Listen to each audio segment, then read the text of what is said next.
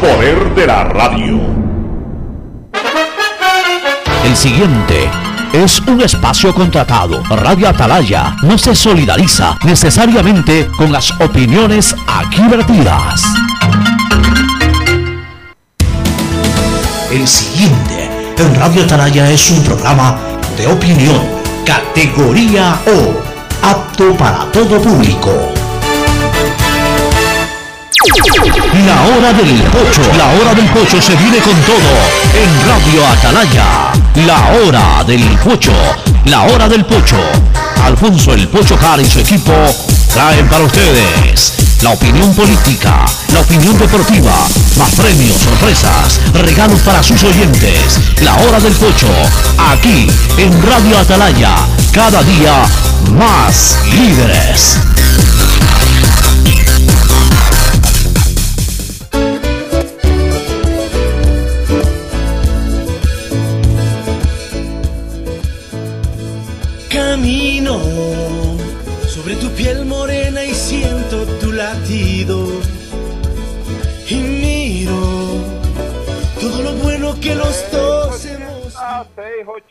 680, 680, sistema de emisoras Atalaya en su año 76. Atalaya nunca falla y marca la raya del bienestar, del progreso y la libertad de Guayaquil, de Ecuador y del mundo.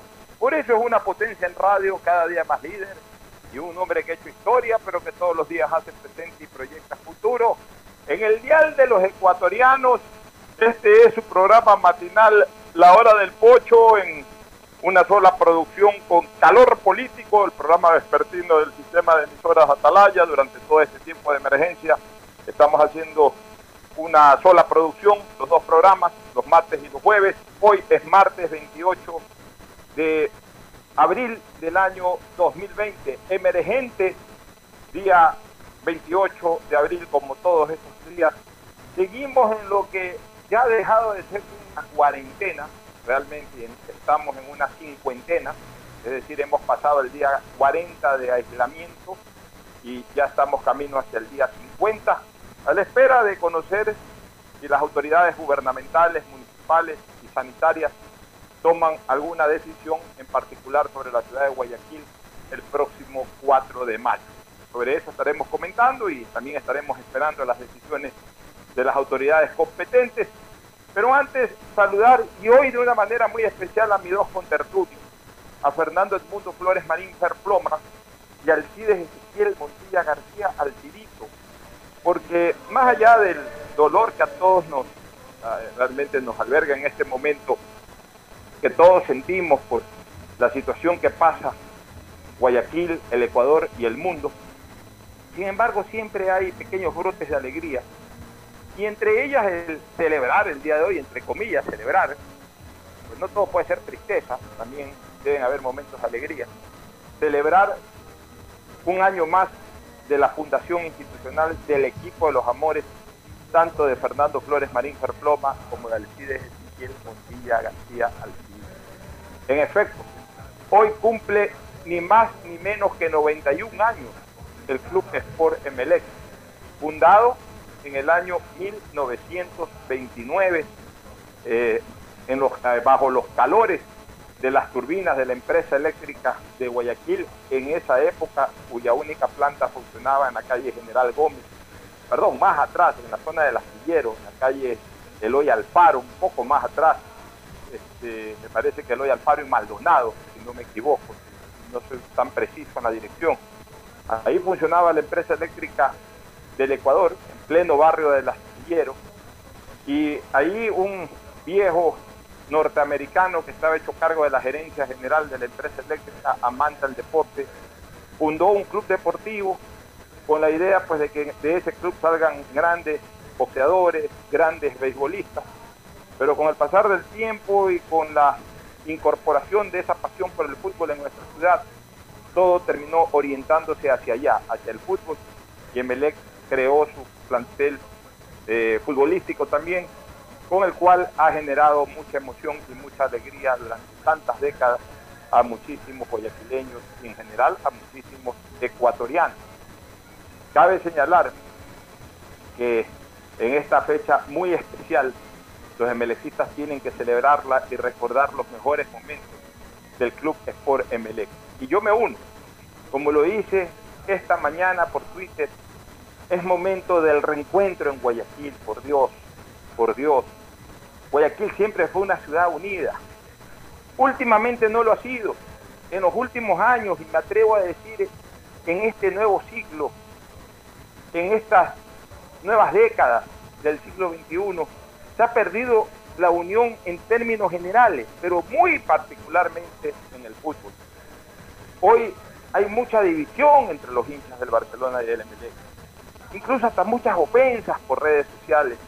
Y creo que si una lección nos deja el COVID es que hay verdaderamente enemigos comunes mucho más peligrosos y devastadores que el estar peleando por un gol que se hizo, que no se hizo, que valió, que no valió, por una goleada que fue o por una goleada que no fue, por un título más o un título menos.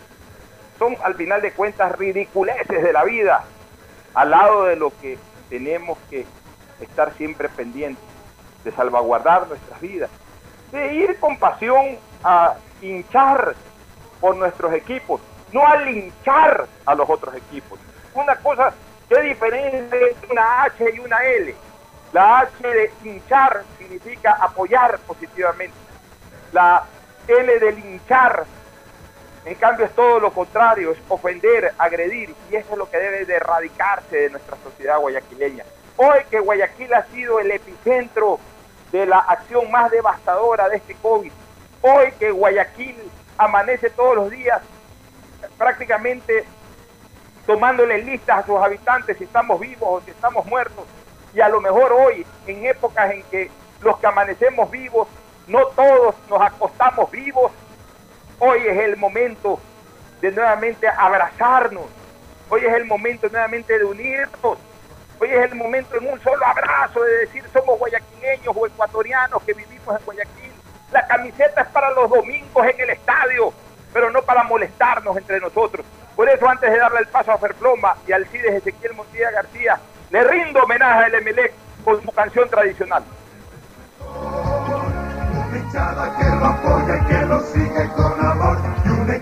Destinado a ser campeón. Emelec, Emelec,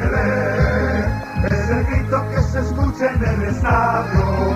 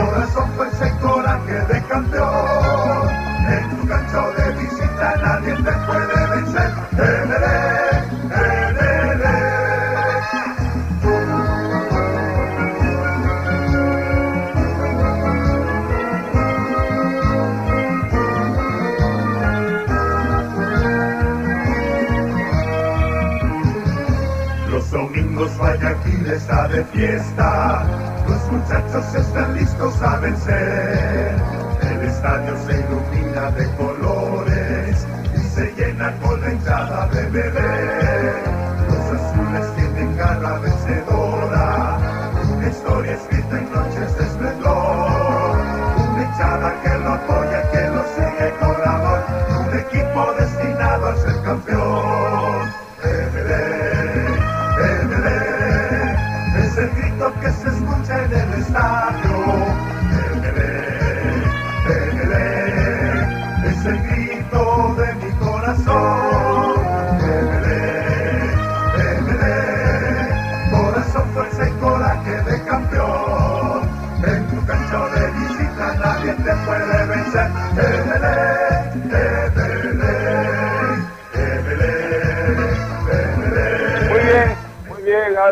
Vamos con el saludo de nuestros contertulios y grandes emelecistas, Fernando del Mundo Flores Marín, Perploma y Alcides Ezequiel Montilla García Alcidito.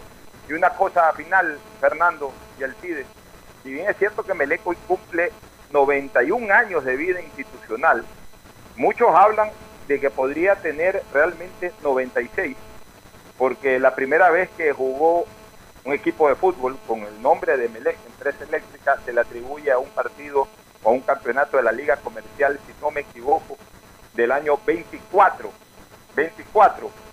Pero, pero, eh, estamos hablando ya de, club como institución. Entonces, si bien es cierto que pudo haber existido un equipo que llevaba el nombre de Melec por un torneo de Liga Comercial, ya como club fundado, como club institucionalmente hablando, realmente, y es reconocido así por la historia y por la propia institución azul, Emelec el día de hoy cumple 91 años de vida institucional. Ahora sí, el saludo de Fernando Edmundo Flores Marín Ferfloma al país. Fernando, buenos días. Buenos días con todos, buenos días Pocho, buenos días Alcides. Y un saludo muy especial a mi equipo del alma. Hoy efectivamente cumple 91 años de haber sido oficialmente fundado. Un equipo que nos ha dado muchísimas alegrías, nos ha dado tristeza, pero que se lo lleva tallado, grabado siempre en el corazón. Y efectivamente, Melec nació cuatro años antes de la fecha de fundación exacta, cuando en un campeonato de la Liga Comercial, creo que se llamaba en ese entonces, jugó como club por Melec en el torneo 1925. Pero en todo caso, reitero mis felicitaciones, mi orgullo y mi alegría de ser parte de esta hinchada fabulosa del equipo. Así es, mi querido Fernando. Ahora vamos a saludar con otro emelecista. Un hombre que se identificó con Emelec desde la época en que los grandes manavitas venían al fútbol guayaquileño, Tarzan Torres, Delgado Mena y varios más que a lo mejor los tienen en la memoria Alcides Ezequiel Montilla García. Y realmente en Manaví, por eso es que es eh, muy nutrida la hinchada de Emelec en Manaví porque los manavitas en esa época no había televisión, era difícil venirse hasta Guayaquil, algunos lo hacían, pero básicamente eh, escuchaban las transmisiones de radio y seguían mucho al Emelec porque escuchaban a muchos de sus coterráneos formar parte del plantel azul y eso los identificaba mucho también con, esta institución. Y uno de ellos fue Alcides Ezequiel Montilla García, que se hizo emelecista al calor de los goles de muchos manavitas jugando en el Emelec y que hoy saluda al país y al mundo con ese saludo multihorario, que todos lo reconocen en el exterior especialmente y le agradecen porque siempre Alcides con ese saludo tiene presente a nuestra audiencia en el mundo entero. Alcides Ezequiel Montilla García Alcidito saluda al país, y al mundo. Alcides, buenos días y buenas tardes. Buenos días, buenas tardes, buenas noches y buenas madrugadas. La verdad es que eh, me ha conmovido y me siento muy emocionado por las palabras, el gesto de Alfonso Javier Jarbiteri, que como todo el mundo sabe es más barcelonista, de los barcelonistas más amarillos que nadie, ¿verdad? Ha sido hasta presidente del equipo, etcétera. Me, emociona porque 91 eh, años de un club de mucha hinchada, no voy a ser tampoco vanidoso al decir que, que es el que tiene la mayor hinchada, pero nosotros tenemos que tener hinchada que merecemos y la hinchada de Emelec es la hinchada que merece el equipo. Nosotros somos emelecistas hasta la muerte. Y digo nosotros porque nos podemos cambiar de muchas cosas, pero nunca nos cambiamos de equipos de fútbol. Llevamos siempre la azul adentro, en el corazón. Y cuando uno lleva algo en el corazón no lo quita nadie, a si ni lo muerte. Y me, agrade, me, me complace, como decía, ver el gesto de, del Pocho Hart, ¿verdad? Porque regularmente pues cada uno celebra por su lado su fiesta. Por ahí alguien le dice, oye, te felicito, etcétera, pero nada más.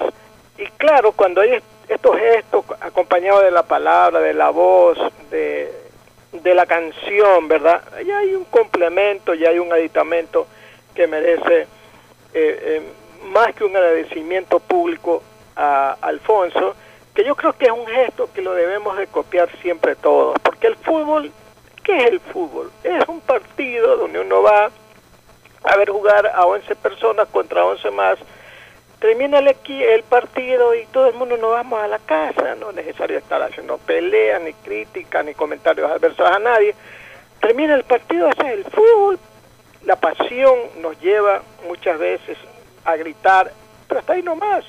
¿Para qué otro aditamento o complemento de nuestro gesto particular como ser humano? No, no, no, nada de violencia, ni de crítica, ni de estar ofendiendo al rival, ni nada por el estilo. Y también nosotros queremos, así como nosotros queremos hacer, como yo digo, no de, una práctica de, un partido de fútbol, eso la hinchada que ve el partido, termina el partido, nos vamos cada uno a la casa. Eso queremos ver de los rivales también todo el tiempo, porque ese es el fútbol, no es una guerra en donde se lanzan cohetes y se destruyen los, los dos bandos, nada de eso, el fútbol es alegría, es pasión, es efervescencia, es, es todo lo positivo que se puede ver.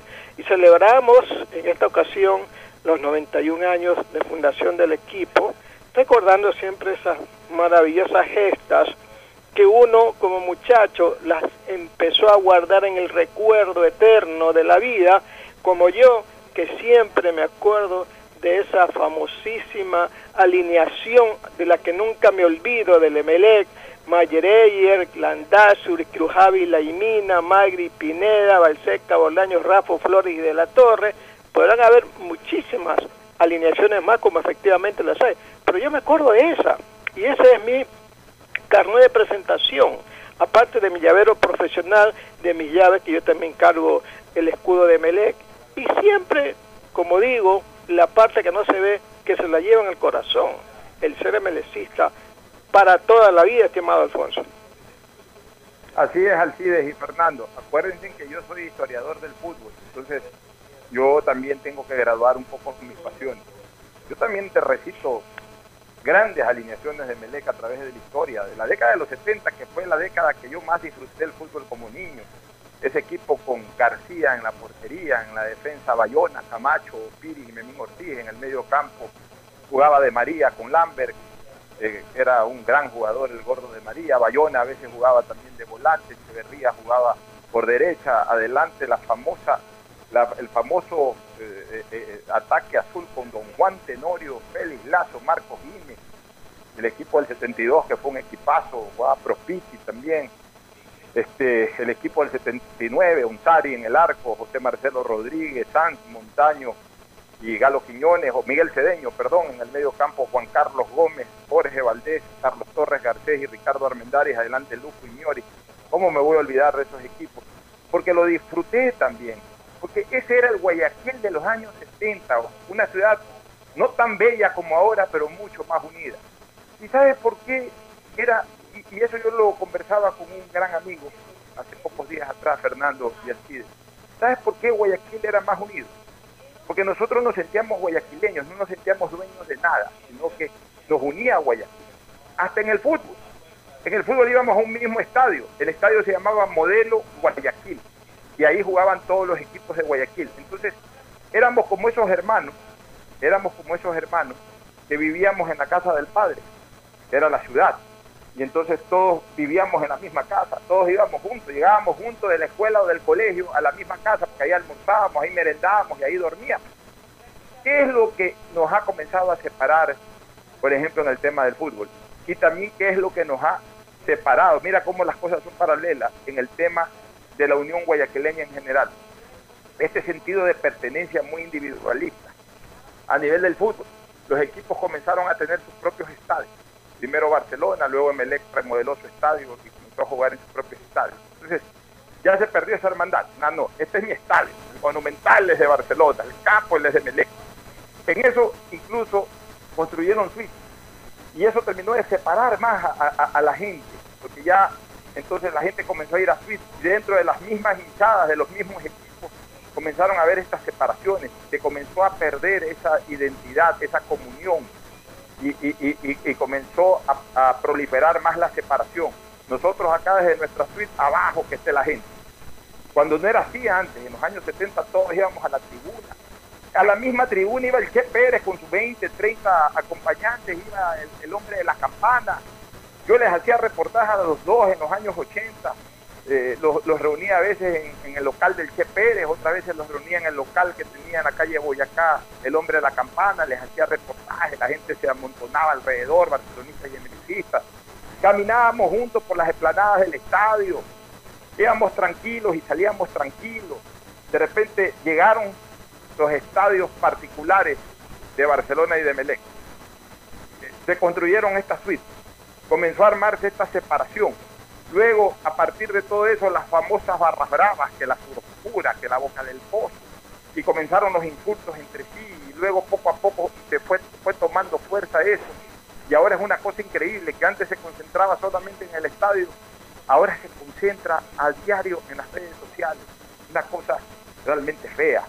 Pero esperemos que ahora que Guayaquil ha sufrido el embate de este enemigo mortal, que es el COVID-19, ahora que estamos valorando la vida minuto a minuto, conversaba también con otro amigo el día de hoy en la mañana, yo le decía, hay que aprovechar la vida minuto a minuto, porque hoy en este minuto sé que estoy vivo, no sé si el próximo minuto voy a estar muy enfermo y no sé si la próxima hora ya no existe. Entonces ahora hay que aprovechar la vida. Hay que aprovecharla disfrutando las cosas de la vida. Disfrutando de ir a un estadio. Disfrutando del, equipo de, de nuestros amores. Disfrutando de nuestros amigos. Tratando de no hacer enemigos. No ofender a nadie. Que nadie tampoco nos ofenda. Vivamos tranquilos. Disfrutemos la vida. Que la vida ha quedado demostrado en estas últimas semanas, en cualquier momento se va. Eso es lo que la gente no ha aprendido todavía, o mucha gente no ha aprendido. Otra sí, de que uno se cree dueño de la vida. Uno planifica en la vida, Fernando, ah, lo que voy a hacer después de los 60, ah, de lo que voy a hacer después de los 70, ah, no, que para los 80 yo ya quisiera vivir en tal, planificando como si uno fuera dueño de la vida, no señor nos ha enseñado esta pandemia, de que a lo mejor mañana no existimos así, yo tenga 54 años, tú tengas 70 o el de al lado tenga 40. Cualquiera nos podemos ir en cualquier momento. Y entonces hay que disfrutar la vida en toda la extensión de la palabra. Obviamente, pues disfrutándola y sin hacer daño a nadie. Hoy día vamos a tener, bueno, valía la pena iniciar y tomarnos unos minutos celebrando a una gran institución como MLE abrazando a una gran institución guayaquileña. En dos días, Barcelona celebrará también el mejor de sus días, el primero de mayo, viernes primero de mayo. Voy a hacer un programa especial dedicado a Barcelona el primero de mayo. Y hay que abrazar a estas instituciones guayaquileñas. Concentran pasiones en Guayaquil y hay que unir esas pasiones, no dividirlas. Entonces, por eso hicimos muy bien en dedicarle los primeros minutos del programa a esta situación. Este, en el desarrollo del programa después de la cadena, en donde va a participar nuevamente la vocera del gobierno, la ministra del Interior, María Paula Romo, vamos a tener una entrevista muy especial y muy interesante sobre el tema de actualidad. Va a conversar con nosotros el doctor Rafael Caputi Ollague, que es uno de los más reconocidos infectólogos que tiene la ciudad de Guayaquil, y él con su científico criterio nos va a orientar sobre el momento actual y sobre su punto de vista de lo que tiene que hacerse en el país en las próximas horas. Así que va a ser un, tema muy crucial el que vamos a conversar con Rafael Caputi Ollag. Eh, eh, vamos a dar paso ya mismo a la cadena, ya veo que están presentando eh, la cadena, aunque siempre inician con un video, mientras tanto, pues, Fernando, si tú quieres complementar algo para luego irnos a la cadena de radio y televisión. No, pues compartiendo lo, lo que tú dices, en estas épocas de los años 70, yo me acuerdo, yo vivía en el barrio Orellana, iba a ver a un gran amigo que vivía a una cuadra y caminábamos junto al estadio de la calle Mascote, nos metíamos a Esmeraldas y por ahí bajábamos con el flujo de gente, camisetas amarillas y azules juntas caminando hacia el estadio y a la salida del estadio igual, bajadas por la calle de los ríos, desviábamos ya para nuestros hogares y la gran masa humana seguía junta con las camisetas de los distintos, de los dos colores, caminando tranquilamente sin violencia. Lamentablemente eso cambió, pero este COVID-19 nos ha enseñado a llorar juntos. Hemos llorado juntos emelexistas y barcelonistas y todo el Ecuador. Y hemos llorado los emelexistas por algún amigo barcelonista que se fue. Y han llorado los barcelonistas por algún emelexista que se fue.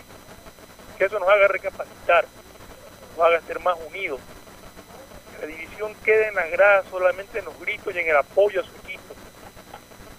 Y hasta ahí nomás. ahí en paz, cada quien para su casa. Así es, Fernando. Alcides, mientras eh, nos enganchamos a la cadena, este, están en este momento en un video de inducción con lo que siempre abren, que no es tan importante transmitirlo por radio, sino ya cuando hable la ministra. Rapidito una noticia que es muy buena. Ya hoy se ha lanzado la noticia de que en septiembre la Universidad de Oxford ya pone a disposición de la ciudadanía mundial, pone la vacuna, que ya eh, va viento en popa eh, la experimentación clínica, es decir, ya sobre seres humanos, que están evaluando y que obviamente pues acá vendrá el tiempo de fabricación de la, vacuna de manera masiva y que ya en septiembre, según han dicho el día de hoy, ya en septiembre el, el mundo va a contar con la vacuna para esta enfermedad. Dios quiera, porque esa es la gran esperanza para evitar futuros rebrotes, este, Alcides.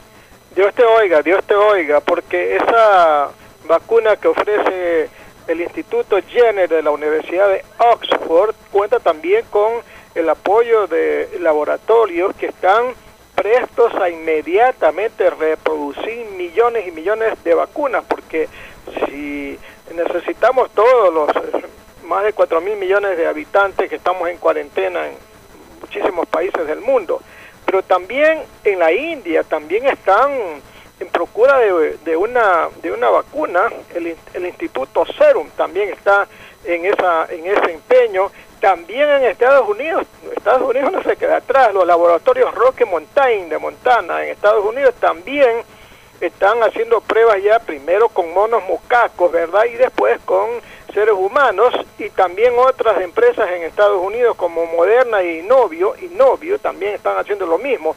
Y la última que pude rescatar es en Kentucky, Estados Unidos, la Universidad de Kentucky, que también está eh, probando un medicamento experimental contra el cáncer que podría detener la infección de coronavirus.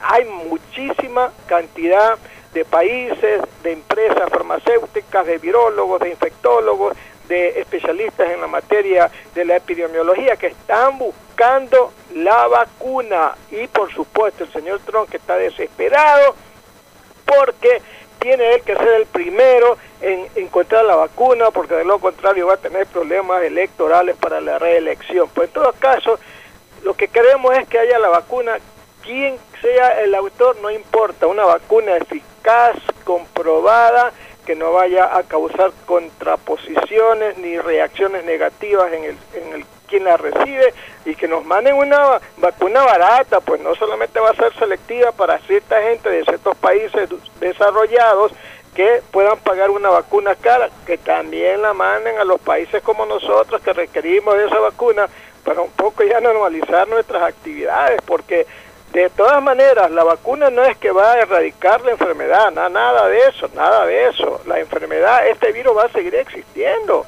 De repente nos vamos a enfermar. Ese pronóstico del ministro de Salud es terrorífico. Ha dicho que vamos a enfermar la mayoría de los ecuatorianos. Bueno, ojalá que no, pero ojalá que antes que ocurra eso llegue la vacuna y podamos ya enfrentar la situación, estimado Alfonso ahora, a mí lo que me preocupa, no es lo que me preocupa, mientras esté avanzando Oxford y las universidades de Estados Unidos y Alemania, a buena hora, pero lo que sí me llama la atención es que no hay novedades de China.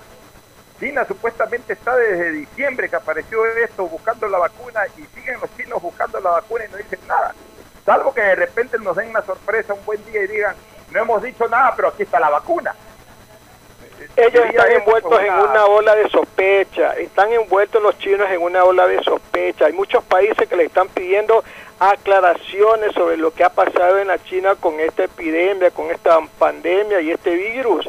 Muchos creen que nació a propósito en un laboratorio, no fue una transmisión de un animalito llamado murciélago a un ser humano.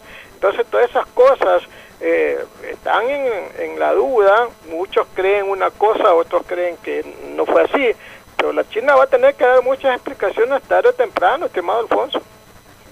Sí, sí, no, indiscutiblemente que sí, Alcides, pero lo que me llama la atención es que están trabajando, porque conocemos que los laboratorios están activos en eso, pero no dan señales de vida en el tema de la vacuna. E insisto, más allá del día, la hora que apliquen semáforo amarillo para Guayaquil o para el resto del país, es imprescindible hacer una especie de inventario de cómo está el stock de medicinas en el Ecuador. Necesitamos medicinas, necesitamos que todos los centros hospitalarios, extrahospitalarios y especialmente farmacias y boticas cuenten con los medicamentos usados o, recomendados. No sé si son los medicamentos que curan la enfermedad, pero por lo menos son los que han usado los médicos para salvar algunas vidas. A mí me molesta cuando hay gente que no es médico y se ponen a discutir que no, que el plaquinol. Deja que los médicos decidan. Los médicos sabrán cómo usan el plaquinol y qué ponen paralelamente al plaquinol para, eh, eh, para evadir los efectos nocivos del plaquinol. Porque hay gente que con esto del Twitter o con esto del Instagram, cualquiera opina y cualquiera ahora quiere opinar incluso en temas científicos contra los que supuestamente saben y contra los que supuestamente han estudiado. Es una cosa increíble la, el, atrevimiento que lamentablemente tiene mucha gente de nuestra colectividad. Pero indistintamente de eso, es importante lo de las medicinas. Es importante que el gobierno, a través de resoluciones del Ministerio de Salud y del Instituto Ecuatoriano de Seguridad Social, le dé tranquilidad a aquellos ciudadanos que tienen familiares internados en clínicas privadas o en hospitales que no son del viejo del Ministerio de Salud Pública en torno a la cobertura que el gobierno, el Ministerio de Salud Pública o el propio IES hagan de las cuentas de las personas que están siendo atendidas en estos lugares privados especialmente. Hoy me vuelve a escribir una persona desesperada porque tiene una cuenta elevadísima en una clínica privada porque no pudo acceder a los hospitales del seguro en su momento. Tiene que darle un respaldo el seguro social a sus afiliados y jubilados. Tiene que haber todas las facilidades para que las clínicas inmediatamente reciban la cobertura. Después se pondrán de acuerdo cuando les pagan. Ya eso nosotros no nos vamos a meter. Al final de cuentas han trabajado así durante varios años y a regañadientes o con placer las clínicas han trabajado de esa manera. Que no abandonen justamente a la ciudadanía en este momento que es un momento absolutamente emergente. Pero el gobierno tiene que actuar, el gobierno tiene que meter la mano, el gobierno a veces es indolente. Y otra cosa, este, Alcides y Fernando, especialmente contigo Fernando, para que también des la opinión, a los señores del gobierno nacional, no, no busquen entrevistas en lugares en donde los pueden agredir. Ayer han ido, a, ellos mismos han pedido la entrevista donde, donde este señor del Rincón, Fernando del Rincón, y ahora se quejan. Ya vamos a comentar ese tema también, pero nos enganchamos en este momento con la cadena nacional. De gobierno, la doctora María Paula Romo. Buenos días y adelante. Buenos días, Fabricio, muchas gracias. Buenos días de nuevo al viceministro de Salud, con quien hemos estado ya esta mañana en la reunión del COE Nacional.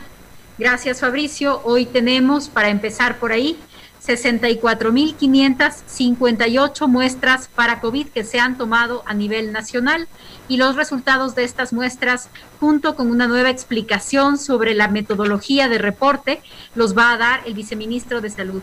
Doctor Solórzano, adelante. Espero que hayamos resuelto ya el problema que había con su sonido, pero de todas maneras estamos pendientes. Adelante, buen día. Buenos días, eh, ministra. Buenos días, eh, conciudadanos. Sí, eh, espero que me escuche. ¿Sí se escucha? Ok, perfecto. Vamos a, hacer una pequeña explicación.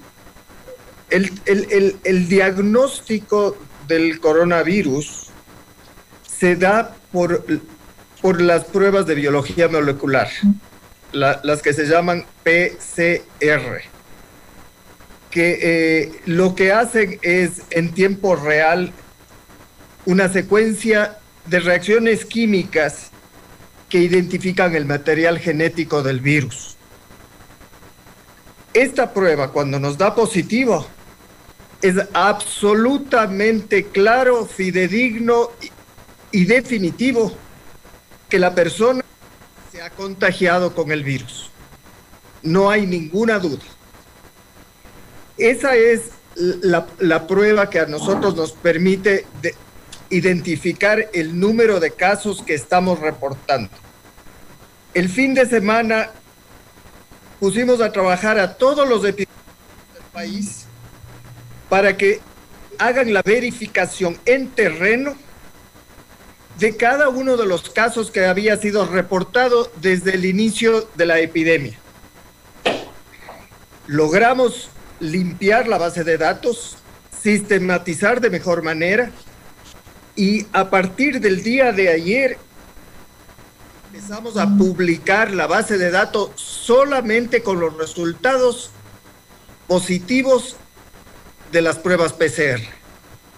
Sin embargo, cabe resaltar que se han hecho miles de pruebas rápidas, que hay de dos tipos, entre esas las antigénicas que eh, miden la exposición al virus, pero la reacción se hace con un pedacito del material genético del, del virus.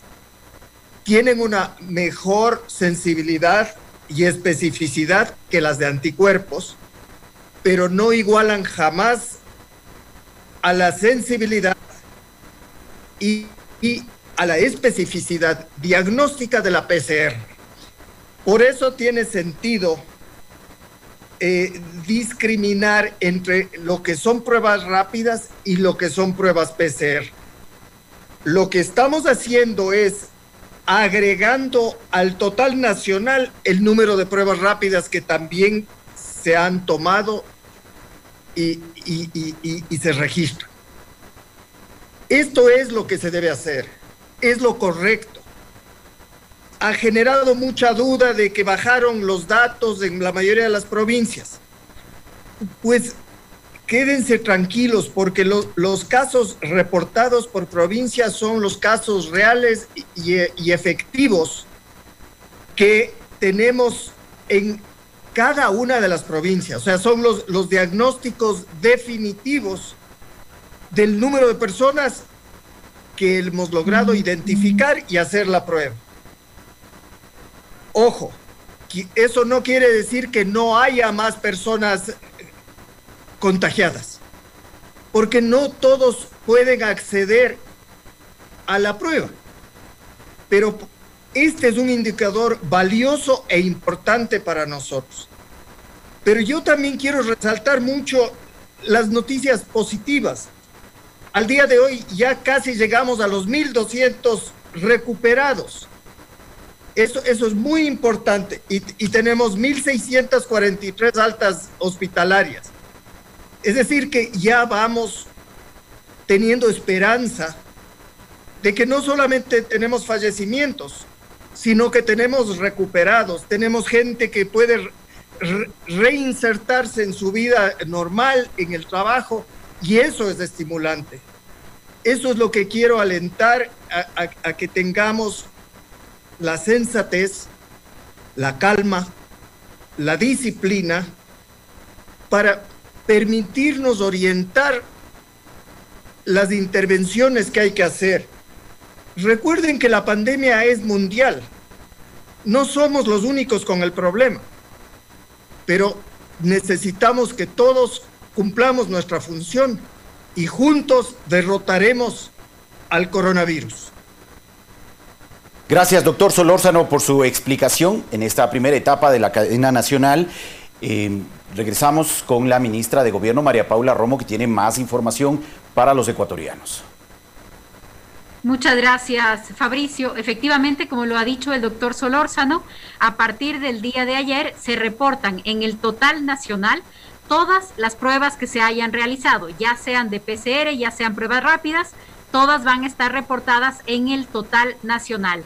Sin embargo, en el caso de cada provincia, en cada provincia solamente se reportarán el total de pruebas PCR, que son las pruebas más fiables, las pruebas inequívocas, las pruebas diagnósticas para este caso. Lo están haciendo algunos otros países así. Si ustedes quisieran fijarse, por ejemplo, en el reporte de cómo lo está haciendo España, España también está diferenciando el tipo de pruebas sobre las que reporta. Esto es lo que recomienda la técnica, esto es lo que recomiendan los especialistas y por esto se ha cambiado el tipo de reporte que se entrega en el día a día. Repito, en la suma total nacional están incluidas todas las pruebas de todo tipo. En el dato por cada provincia solamente van a encontrar el dato de las pruebas PCR. Dicho eso, repito las cifras para hoy, había dado solamente la del número de pruebas tomadas, tenemos 64.558 pruebas, de ese total tenemos confirmados 24.258 casos, descartados 26.703, pacientes recuperados 1.189, casos con alta hospitalaria 1.643 personas fallecidas de entre el universo de quienes dieron positivo a la prueba, 871 defunciones, más 1.212 fallecidos por sospecha de COVID. Este es el dato global para el día de hoy. Ustedes también van a encontrar en la infografía, como el día de ayer, pero un poco más grande, esta indicación que dice que la desagregación de casos a nivel provincial, cantonal, y la línea de tendencia acumulada utiliza los datos de las pruebas PCR, a pesar de que en el nacional usamos la sumatoria total. Esto es, como lo ha dicho el viceministro, la recomendación técnica que estamos siguiendo. Antes de devolverle la palabra a Fabricio, solamente un par de informaciones adicionales. El día de media de la mañana, invitados con el grupo eh, de especialistas, con la sala situacional del COE, para presentar a la Asociación de Municipalidades del Ecuador todos los informes en los cuales constan los indicadores y las recomendaciones sobre cada cantón y según ese criterio si el cantón debería estar en rojo, en amarillo o en verde. Con esa información, los municipios y con todo el acompañamiento que requieran podrán tomar su decisión. El día de mañana a las once y media asistiremos entonces a la reunión virtual de la Asociación de Municipalidades del Ecuador.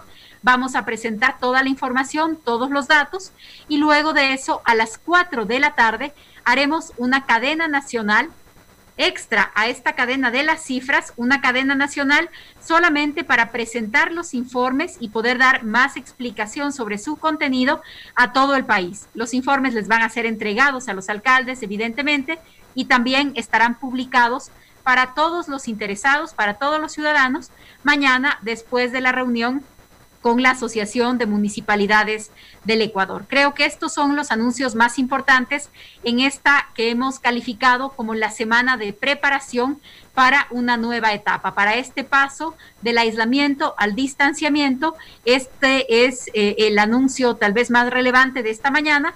Eh, el día de mañana, miércoles, estaremos en la reunión de la Asociación de Municipalidades del Ecuador y luego trasladaremos esa información a toda la ciudadanía. Estos son los datos relevantes de esta mañana, Fabricio. Si tiene alguna duda adicional, con mucho gusto la respondo. Atalaya. Atalaya. Muy bien, hemos escuchado a la ministra Fernando. Se han hecho 64 mil muestras, pero se conoce el resultado de aproximadamente 50 y pico, 50 y un poquito más. Y sigue la tendencia de 52% eh, por ciento de casos eh, no COVID y de 48% de casos COVID se ha incrementado el número de muertos ya anunciado. Ayer estaban en 500 y algo, me parece, y hoy ya han hablado de 800. No es que están muertos 300 en este último día, sino que eh, seguramente los van identificando más. Y en total, el número de muertos entre sospechosos y con certeza de que fue por COVID sumarían 2.000 muertos. Es más o menos el resumen del informe, Fernando. Sí, eh, habla de una cantidad de muertos ya superior. En realidad sabemos que que en esta pandemia, en esta desgracia, pues la cantidad de muertos es superior incluso a la que dicen oficialmente. Oficialmente dicen los números de fallecidos que se les realizó la prueba del COVID y que están seguros de que fallecieron de COVID. Hay mil y pico pues, que tienen seria sospecha de que fue COVID porque deben de haber estado internados y todo. Pero hay muchísima gente que falleció en sus hogares también. Entonces realmente la cantidad exacta de gente fallecida por el COVID va a ser muy difícil establecerla. A través de, del registro civil nosotros podemos saber cuál fue el incremento de fallecidos en el Ecuador, en el caso específico de Guayaquil, por causa, desde que apareció la pandemia. Había una media promedio de X cantidad de muertos en diarios, en semanales, como quieran llamarlo, en Guayaquil, en el Ecuador, y ahora pues realmente esa cifra se ha multiplicado no sé por cuánto, ¿no? Pero lo importante de, todo este análisis que hizo la que escuché es saber que ya hay más recuperados, que ya hay gente que está saliendo, que ya hay espacio en hospitales y en clínicas para casos nuevos que se puedan ir presentando. Eso para mí es lo más importante de toda la información. Así es, Fernando, eso es muy importante. Y para terminar el comentario que estábamos haciendo antes de entrar al, a la cadena, al CIDE, decíamos que, bueno, el gobierno también tiene que manejar alguna estrategia de comunicación. No le conviene en este momento a los principales voceros del gobierno andar buscando escenarios en donde puedan ser eh, agredidos mediáticamente, donde puedan ser eh, inculpados. Ellos mismos han buscado la entrevista con Fernando del Rincón. Saben cómo es el Rincón, que no se callan las cosas, que lanzan las cosas que él piensa. Hay estilos periodísticos que son así. Entonces, ¿para qué buscan ir a hablar donde, del Rincón? si es que van a hablar, vayan con un estilo confrontativo también. Pues. O sea, si es que van a hablar con una persona que ya conocen ese estilo, manden a alguien que si tiene que golpearle la mesa, le golpee la mesa. Pero van, eh, digamos, a entregarse prácticamente como, como pavo en la víspera de Navidad. Y entonces, más bien le dan escenario del rincón para que se luzca. Y ayer, pues, se dio una entrevista bochornosa realmente. Del rincón le dijo de todo al señor eh, eh, al, secretario de la presidencia, al señor Roldán, le dijo de todo. Roldán pretendió defenderse en su legítimo derecho, le bajaron el audio, por ahí circuló un Twitter con un, video con lo que estaba hablando de este, este, señor Roldán mientras le bajaban el audio. Pero al final de cuentas, lo que sale al aire, no solamente en el Ecuador, sino a nivel mundial, o por lo menos a nivel de Latinoamérica, no deja de ser desfavorable para el Ecuador, pero si, saben que eso puede ocurrir, no busquen, porque no es que del rincón los ha invitado. El propio señor Roldán señaló de que buscó la entrevista. ¿Para qué van? ¿Para qué se exponen al CIDE? Aquí hay un hecho, ¿no? Eh, ¿Cuál es la misión de cada uno? ¿Cuál es la misión de Rincón y cuál es la misión de, de Roldán? En una entrevista, regularmente hay dos escenarios. Y hablo como comunicador, por supuesto. El primer escenario es qué busca el entrevistado y qué busca el entrevistador. Rendir espectacularidad o rendir noticias e información. La televisión es un ring, es un ring, no es una mesa donde uno va a informar, es un ring que a veces se confunde que, que es una mesa donde uno pregunta y el otro responde, pero a veces es un ring, a veces es un espectáculo, a veces es un show. Entonces, cuando no hay información, hay show. No siempre la información y el show se mezclan. Y cuando uno quiere oír noticias y quiere oír una opinión, uno siempre se sienta a escuchar al uno y al otro que pregunta y el uno que responde. Eso es información. Se da información para beneficio de la colectividad, que somos los oyentes, los televidentes o los lectores. Pero cuando se va al espectáculo, se va al espectáculo. Yo no sé si el Rincón pues se sentó ahí a pensar que iba a ser un espectáculo para crear, para tener más televidentes. O yo no sé si el señor eh, Roldán fue ahí también a, a, dejarse llevar por la espectacularidad y el show del señor Rincón. Si yo voy a informar, yo llevo esa misión de informar. ¿A quién le interesaba más informar? ¿Al del Rincón o, a Roldán? A Roldán, pues, ¿no verdad? Entonces Roldán tenía que haber aplicado otra metodología, no, no asumir, o sea, no, no, no cambiar el lápiz y el papel por el guante, ni hacer el show. Y ahí se hizo show. ¿Quién lo hizo? Los dos lo hicieron, porque aquí no es como, aquí es como en un baile, tiene que haber dos personas para, para hacer un show. El, el, uno que responde y el otro que, que también responde. Entonces, esa, anoche fue un show, nadie ganó, todo el mundo perdió, pero más perdimos nosotros, los que estamos sentados esperando que nos informen qué es lo que ha pasado. Y si hay que, si hay que aceptar culpabilidad, hay que aceptar, pues, que acaso uno tiene, este, tiene por qué estar ocultando las cosas. Ya el país ya sabe qué pasó en el, en, el Ecuador, en el tema del coronavirus, ya se sabe lo que pasó. Nadie tenía por qué estar tratando de descubrir la verdad ni el otro tapando de taparla, tratando de taparla. Entonces se equivocaron los dos yo he visto en la cantidad de reacciones a través de los, de los del, del correo y, del tweet, unos están a favor, otros están en contra, porque así es pues, un espectáculo, pues cada uno va eh, a apoyar de una manera o de otra a quien considera que ha actuado mal o ha actuado bien. Por ahí también veo que hay alguna versión muy patriotera, porque yo tengo que estar con el ecuatoriano, porque eh, el señor, eh, el mexicano eh, del rincón siempre se las quiere tomar con el Ecuador. Yo no creo que el rincón vaya con ese propósito, no, no creo que haya ido. Lo que pasa es que las circunstancias, pues también, porque uno no, como periodista, uno no puede pues, permitir que alguien le mienta, pues. Lo que uno quiere es que acepten las realidades, que informen las realidades y punto. Para mí eso ha pasado, eso fue un show desperdiciado anoche en donde no hubo ningún beneficio para nadie, particularmente y lamentablemente no lo hubo en el caso nuestro, que siempre nos sentamos a tratar de escuchar una información que, eh, que eh, eh, nace de una entrevista que un, en donde uno cree que se va a originar información. Eso es todo, Alfonso. Sí, así es, Alcides, no hay una estrategia de comunicación. O sea, no saben a dónde eh, presentarse. Y a ratos ese exceso de figuretismo, de querer estar en la noticia, de ser eh, el dueño de las pantallas, conlleva a ciertas figuras del gobierno a estar a cada rato, estar metidos hasta en la sopa y correr eh, estos riesgos de exponerse en, en demasía y terminar siendo incluso blancos de fuertes críticas o de agresiones de carácter mediático. Nos vamos a la pausa, retornamos con Rafael Caputi Ollague, uno de los más importantes infectólogos de Guayaquil que ha, estado monitoreando este virus y que nos va a dar información precisa y científica sobre el tema. Ya volvemos. El siguiente es un espacio publicitario apto para todo público. Gracias a tu aporte a la seguridad social, el BIES tiene opciones para reactivarte.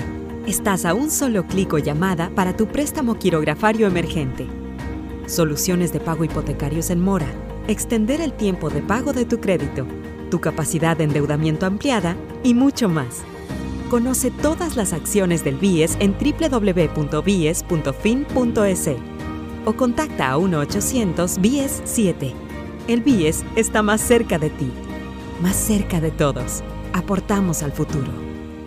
Somos ecuatorianos trabajando para la sociedad. Somos compatriotas comprometidos con cada uno de ustedes, solidarios, sin distinciones. Somos mestizos, indígenas, afros, cholos, chagras, montubios. Somos alasacas, cañaris, huancabilcas, araguros, minchaleños, quichuas, sáchilas, shuars. Somos monos, manabas, chullitas, lojanos, morlacos, guaitambos, ibarreños, guarandeños, sarumeños, amazónicos. Somos todos ellos. Somos ecuatorianos acercando a guambras, taitas, guaguas, pelados, ñaños, panas, amarres, brothers, yuntas.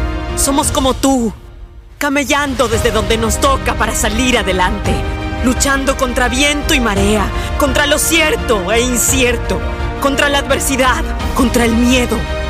Somos ecuatorianos conectando ecuatorianos. Somos Ecuador, carajo. CNT, trabajando para que te quedes en casa.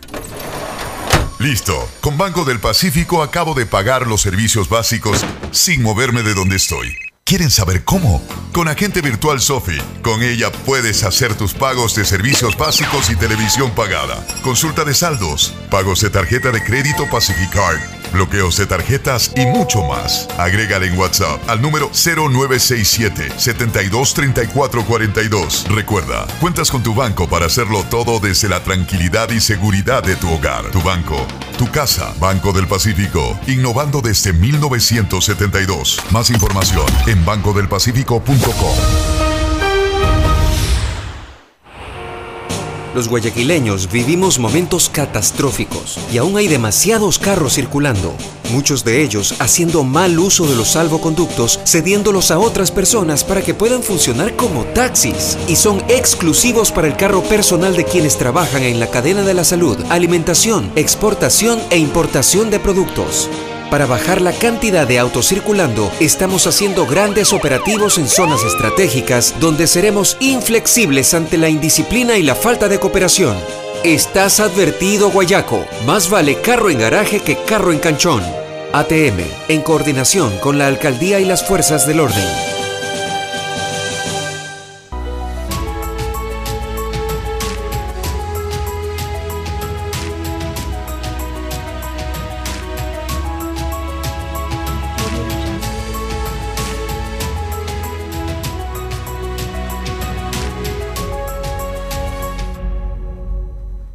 Hoy, tener una ciudad limpia es mucho más que sacar la basura a tiempo. Hoy también necesitamos cuidar a nuestros héroes que todos los días trabajan por ti. Por eso, cuando saques las fundas de desechos, rocía cloro sobre ellas. Protegernos unos a otros demuestra lo responsable que somos los guayaquileños. Puerto Limpio, juntos por Guayaquil. Gracias a tu aporte a la seguridad social, el BIES tiene opciones para reactivarte Estás a un solo clic o llamada para tu préstamo quirografario emergente. Soluciones de pago hipotecarios en mora. Extender el tiempo de pago de tu crédito. Tu capacidad de endeudamiento ampliada y mucho más. Conoce todas las acciones del BIES en www.bies.fin.es o contacta a 1-800-BIES-7.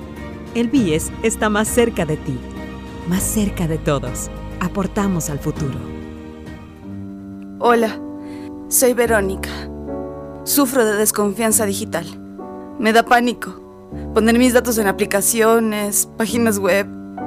No sé qué hacer. Si eres de los que no confía en métodos de pago modernos, tranquilo. En CNT te ayudamos a superarlo. Registra tu tarjeta de crédito o cuenta bancaria llamando al 1-800-100-100 o al asterisco 611. O usa el botón de pagos web, pagarmisfacturas.cnt.gov.es y paga automáticamente tus servicios CNT mes a mes. Confía en nosotros. CNT, conectémonos más.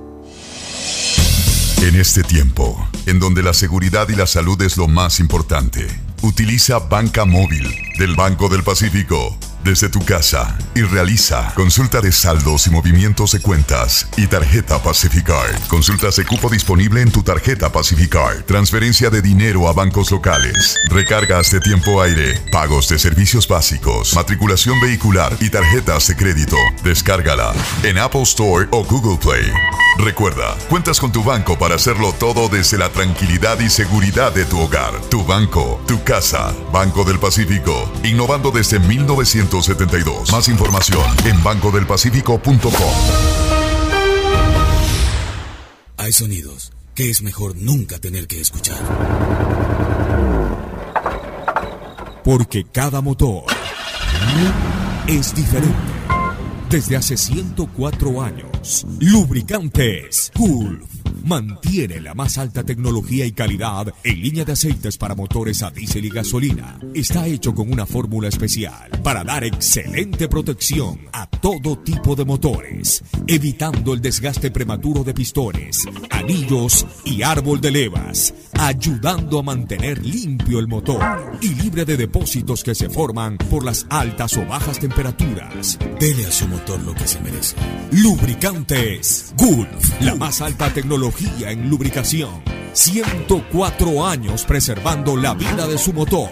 Lubricantes Gulf. Gulf es más lubricante.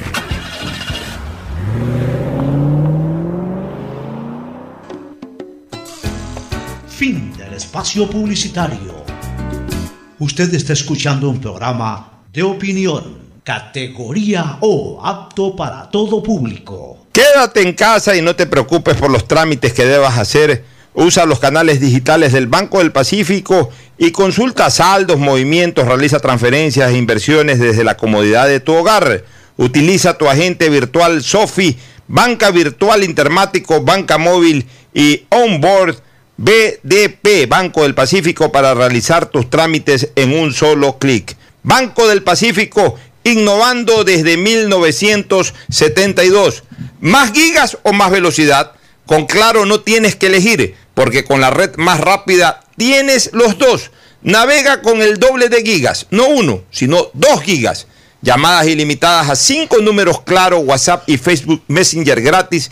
Todo en tu paquete prepago de 5 dólares. Cómpralo en tu punto Claro favorito. Con Claro todo se conecta. Reactívate con tu comunidad, cumple con tus obligaciones en el pago de tus créditos hipotecarios. El BIES te respalda y tiene soluciones de pago para ti, plazo de hasta 30 años. Aplica el interés original del crédito, es decir, el mismo interés con el que te prestaron. Contacta al BIES, ponte al día y fortalece el sistema de seguridad social. Reactívate, aportamos al futuro. Si sufres de desconfianza digital en CNT, te ayudamos a superarlo. Registra tu tarjeta de crédito o cuenta bancaria llamando al 1-800-100-100, así de fácil, 1-800-100-100 o al asterisco 100, 611 o usa el botón de pagos en pagamisfacturas.cnt.gov.es.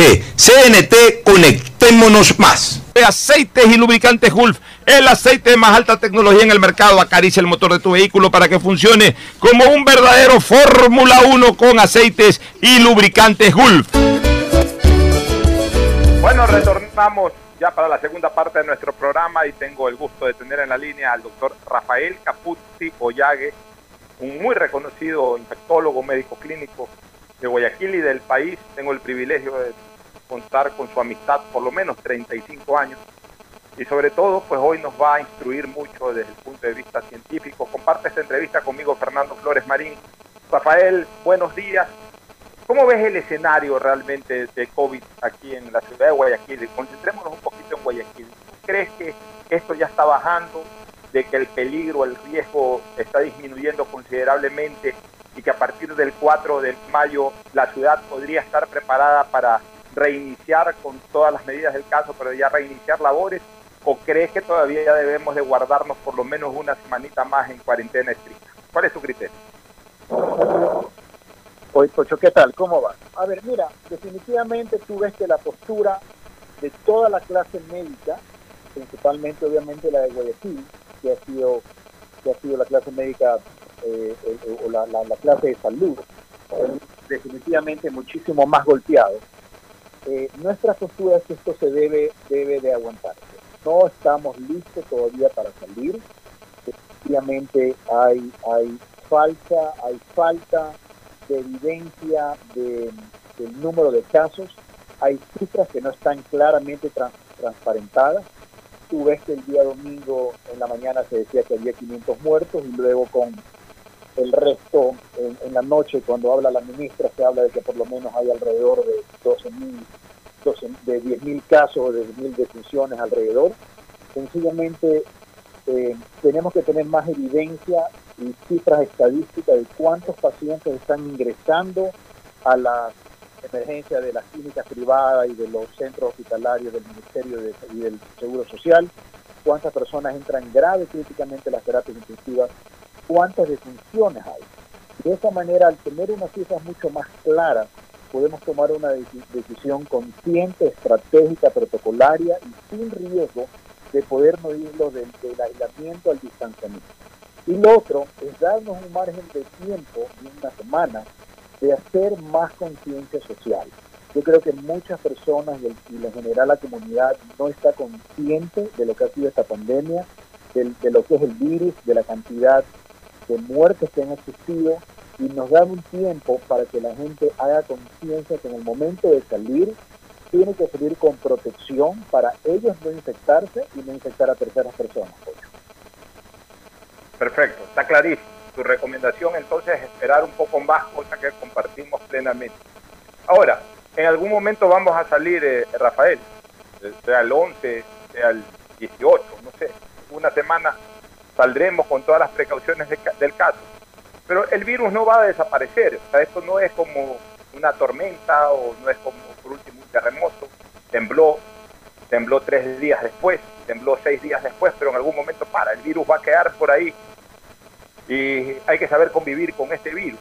Entonces, una de las maneras en que se puede convivir con este virus es teniendo también por parte del Estado la garantía de que hay los medicamentos para poder luchar contra esta enfermedad. Rafael, claro, sabemos que no hay protocolariamente hablando una receta específica, pero sí hemos ido descubriendo con el tiempo que médicos del Ecuador y el mundo han venido usando varios medicamentos que han logrado de alguna u otra manera neutralizar los efectos nocivos del virus en la mayoría de pacientes, no en su totalidad, pero sí en la mayoría. La pregunta es, en este momento aparentemente no hay el suficiente abastecimiento de medicinas.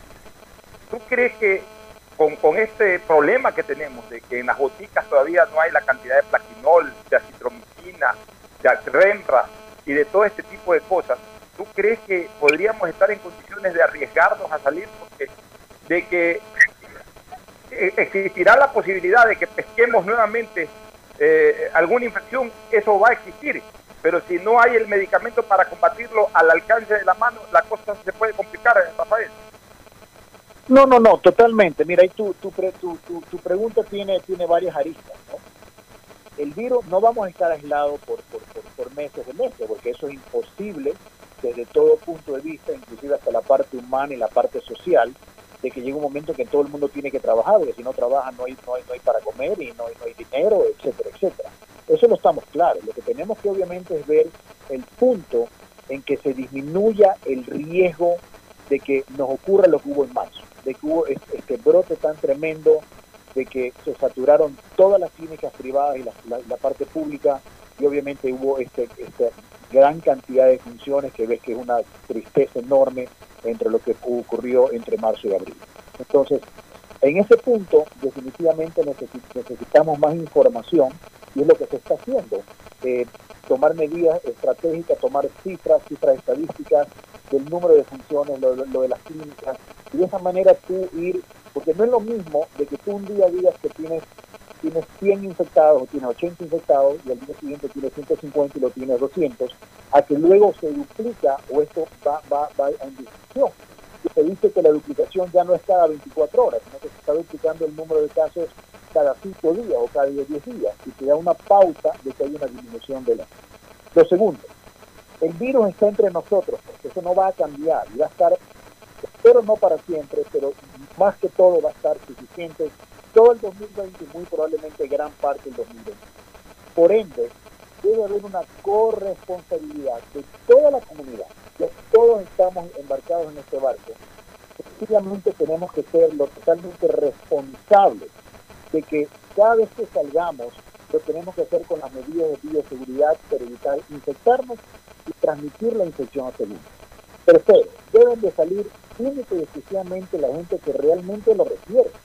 Si una persona va a salir porque quiere ver algo X, no es de urgencia o necesidad, no debe de salir. Principalmente la gente mayor, la gente que tiene factores de riesgo, como, eh, como pacientes oncológicos, pacientes cardíacos, pacientes que tienen inmunodeficiencia, los pacientes en diálisis, los niños, que son gran parte de los portadores asintomáticos, que es un problema definitivamente en esta enfermedad.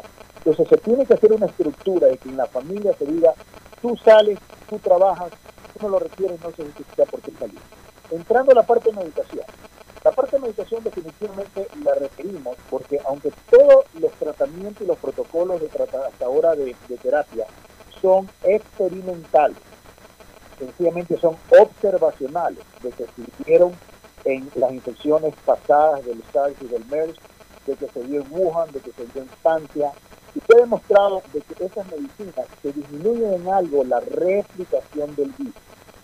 Y eso es lo que estamos anotando, de que ponte en Francia fue el estudio de la hidroxicloroquina, y este científico, este médico le agregó la citromicina y, y- y demostró de que en menos tiempo hubo una, una mayor resolución de los síntomas de los pacientes y por eso obviamente es uno de los temas que lo estamos utilizando. Pero sin embargo la hidroxicloroquina, tú sabes que por la alteración cardíaca el electrocardiograma y la prolongación del PK, hay, hay todavía mucha controversia. Pero definitivamente para llegar a salir necesitamos toda esta estrategia de tenerla lo mejor posible, la cantidad de medicinas. Sé que es el de Guillermo Lazo, sé que el grupo del abogado Nebota que está trayendo, traen un millón de, hidroxicloroquina, eh, la, la próxima semana traen de nuevo, se va a repartir en la mayor cantidad de, las de, las de las farmacias, parte pública y la parte de hospitales privados. Y eso en un momento lo vamos a tener. Pero yo creo que es todo este conglomerado, todo este conglomerado de puntos de que hay que de ponerlos en claro antes de salir al distanciamiento social. pues. Muy bien, Rafael, ahora te va a preguntar Fernando Flores Marín. Fernando, Rafael, te escucho. Fernando, adelante. ¿Cómo estás, Rafael? Bueno, eh, no, yo quiero hablar un poquito sobre las pruebas que se están haciendo, las pruebas rápidas sobre todo.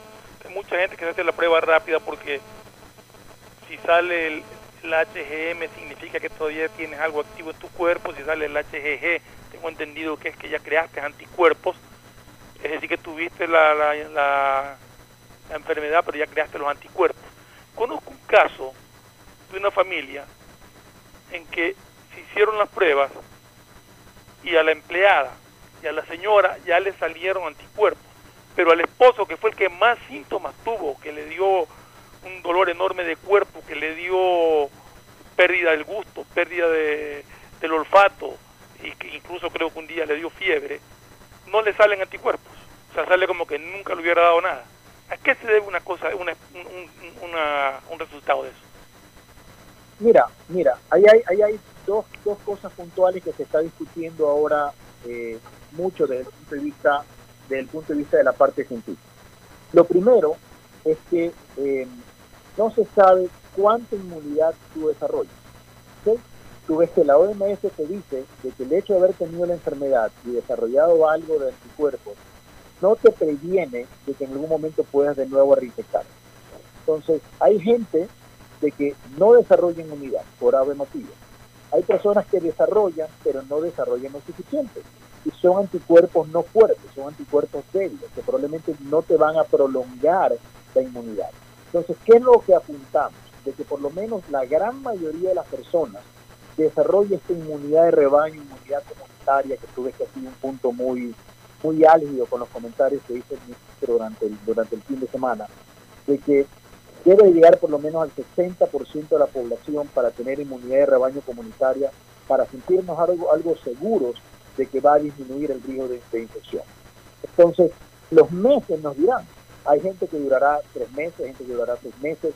Yo sospecho que la gran mayoría, como en los procesos virales, va a desarrollar algo anticuerpo. Unos más, unos menos, y espero que esto sea lo suficientemente largo hasta que venga la vacuna, que no va a salir antes de, 18, de 12 a 18 meses. En relación a las pruebas rápidas, toda prueba, Fernando, tiene falsos positivos y falsos negativos. Y toda prueba tiene sensibilidad mayor o sensibilidad menor. Mira que la, la prueba, empezando para dar algo de, información científica. La una es el hisopado nasal, que se llama la prueba PCR, que es la de biología molecular PCR-RT, que es una transcriptasa reversa, que te, te detecta si tú tienes el virus en ese momento en tu nasofaringe. Porque te, te, te toma el DNA o el RNA del virus y te lo amplifica. Esa prueba te dice tú tienes o no el virus en ese momento y tienes el riesgo de enfermarte y el riesgo de contagiar. Pero esta prueba, si tú la haces al principio, tienes una sensitividad del 80-90% en la primera semana. Después de los de la, de, la, de la semana empieza a bajar al 80. Y Mira que a raíz de las 21 días o 30 días te baja al 45%. Esa es una prueba que luego ya no te ayuda mucho porque baja lastimosamente la susceptibilidad o la sensibilidad de la prueba. En relación a las pruebas rápidas, más bien te detectan los anticuerpos que son estas sustancias o proteínas que el organismo genera ante la exposición del virus. Y tú tienes dos, la inmunoglobulina M, que es un, es un cuadro agudo o reciente en los últimos 15 días, y tienes la inmunoglobulina G, que es la proteína remota que te dice, sabes, que ya tienes defensa, ya tienes anticuerpos a largo plazo. Esas pruebas, lastimosamente, hay de todo. Hay pruebas buenas, hay unas pruebas malas, hay unas pruebas chinas muy chimbas.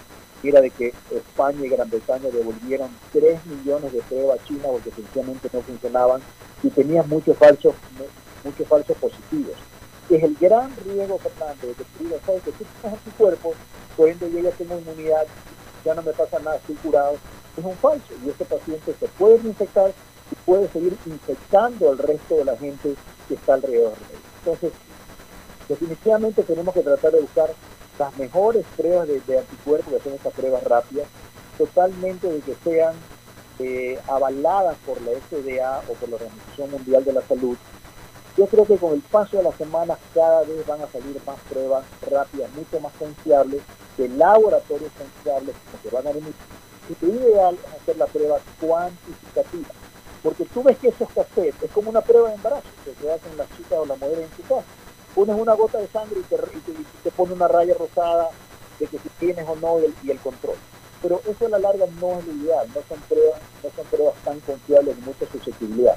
Las pruebas cuantificativas que se lo hacen los laboratorios médicos te dice qué tanto anticuerpo tú has generado que te da una sensación de mayor seguridad. más, Fernando. Eh, una última pregunta. Una persona... Y fui, fui claro, fui claro demasiado. Sí, sí, fue muy claro.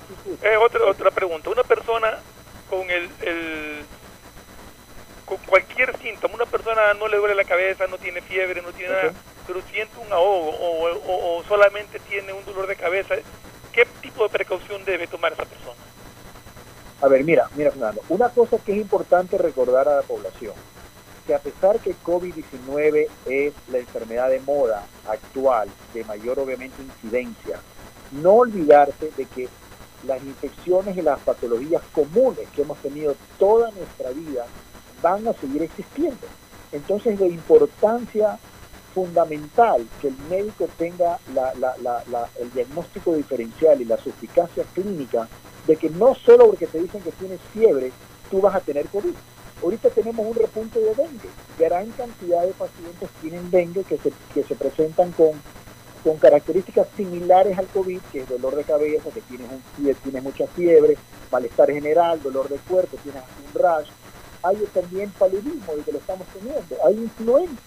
Entonces, tú tienes que obviamente eh, eh, eh, personalizar cada paciente, ver qué síntomas tiene.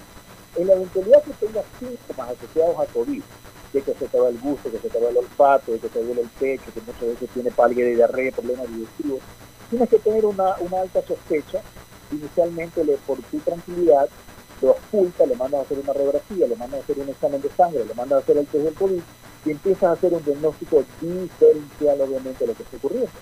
Inclusive hay, hay, hay, un, hay un panel de COVID hoy en día que te da una manera indirecta de decir que el paciente se ha infectado con él. Pero lo importante es que no olvidarse de que hay también múltiples patologías infecciosas que han sido siempre endémicas en nuestro medio y que también hay que pensar. Y la respuesta más importante es buscar atención médica y no automedicina. Perfecto. Más importante, olvidarse del Google, eh, Rafi, con mucha gente que ahora ante cualquier malestar busca el Google y, se automedicamenta. Y ese es un error, no solamente por COVID, sino en términos generales. Ahora, y lo otro, Pecho, acuérdate que las redes sociales están impregnadas de noticias falsas. El 50% son fake news de que más bien te confunden y te alarman y te alertan más, más que tranquilidad. Así es. Este, Rafael, quiero, hacerte una pregunta, algunas preguntas más, pero esta de acá tiene que ver con el famoso concepto de la carga viral. Yo pienso que evidentemente la carga viral después de 40 o 50 días va a ser muchísimo, pero muchísimo menor que cuando recién apareció el primer caso y todos andábamos abiertos, todos andábamos socializando en cualquier sitio de la calle, de Guayaquil, del Ecuador o del mundo. Ahora, de todas maneras, la gente cumpliendo en su mayoría, incumpliendo en una minoría, la gente pues se ha aislado totalmente en sus casas.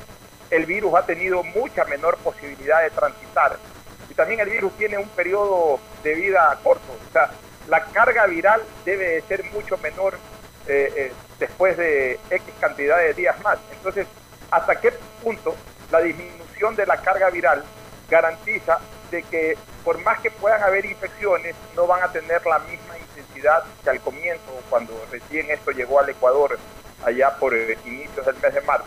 Y explícanos un poquito también esto de inmunidad de rebaño, explícanos un poquito más a la criolla para que la gente lo pueda entender. Sí, sí, mira, totalmente de acuerdo, totalmente de acuerdo. O sea, eh, eh, mira, te dio el ejemplo de Wuhan, ellos tuvieron 70, 70 días en aislamiento, esto empezó la primera semana a fines de diciembre, ya estamos fines de abril, y tú ves que los hospitales están prácticamente libres, libres de, de COVID. Es verdad que ellos tienen probablemente una disciplina de qué es lo importante de que debemos de tenerla acá para evitar obviamente el contagio pero es claro que a medida de que, de que pasen los meses y disminuyas el contacto y el aislamiento del virus, obviamente poco a poco va a empezar a atenuarse.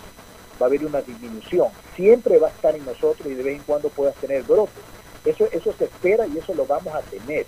Pero, pero, pero, es, pero es claro de que mientras menos, menos conglomeración de gente tú tienes, menos hacinamiento, el virus no va a disminuir su capacidad de replicación porque el virus necesita de las secreciones del cuerpo humano, porque el virus no es que está en la silla ni que está en, el pantalón y que viaja en patineta de un lado al otro lado. Uno lo lleva de un sitio a otro lado por la salida, por el estornudo, por la tos, por las manos. Por eso la importancia de lavarse las manos y usar el gel alcohólico permanentemente para disminuir esta propagación.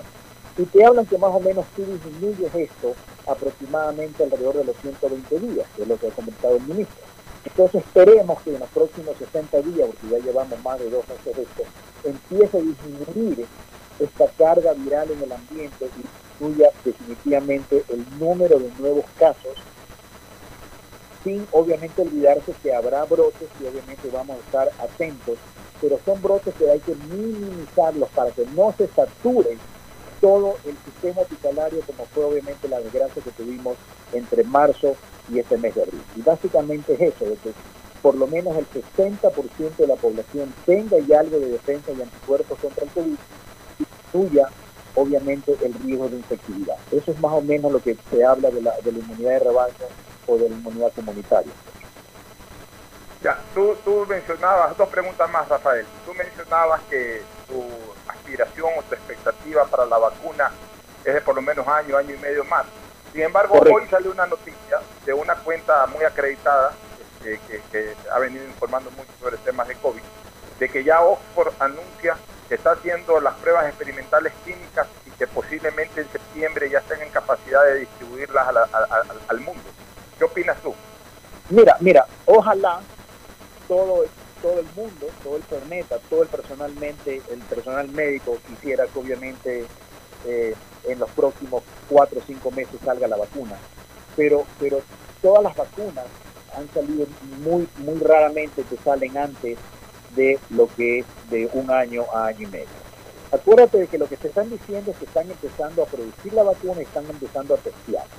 Luego de testear, tú tienes que coger un conglomerado o un universo de pacientes de que luego tienes que ver si desarrollan o no defensa.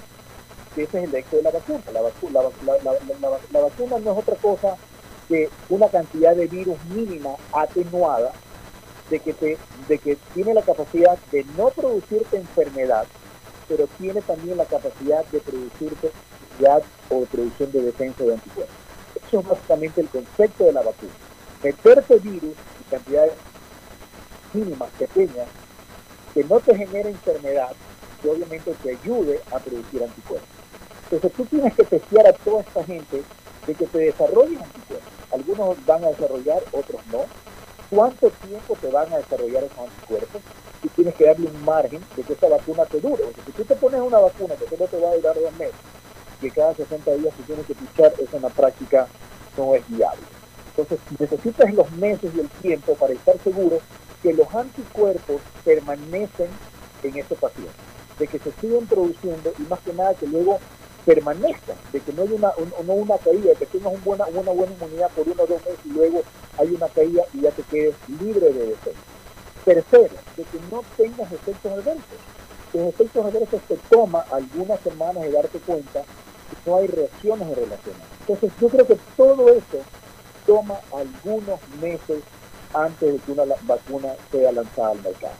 Si es antes, en buena hora, toda la comunidad médica y todo un país, todo un planeta desearía que lo más pronto salga una vacuna como protección, pero son pasos que debe de seguirse en la producción de la, vacuna.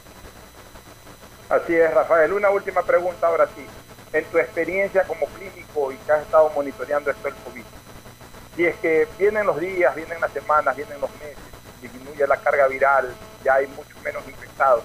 Pero en el caso de que, obviamente, iba a ocurrir, una persona por ahí se infecte en julio, en agosto, por ejemplo, en junio, pero ya tengamos los servicios clínicos o médicos mucho más descongestionados, es mucho más posible luchar con éxito contra la enfermedad, porque yo creo que una de las causales por la que ha habido una mortalidad muy alta es por la congestión.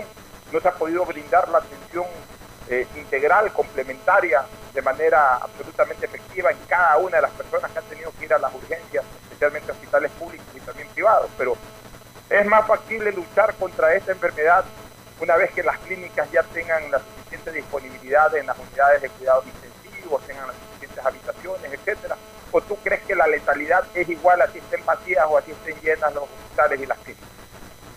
No, no, no, definitivamente, imagínate, definitivamente, o sea, gran parte gran parte del problema es acuérdate de que, eh, las clínicas se saturaron y muchos pacientes fallecieron porque no tenían atención médica, no tenían un respirador para en este momento dar la atención y que hay una disminución de eso en buena hora.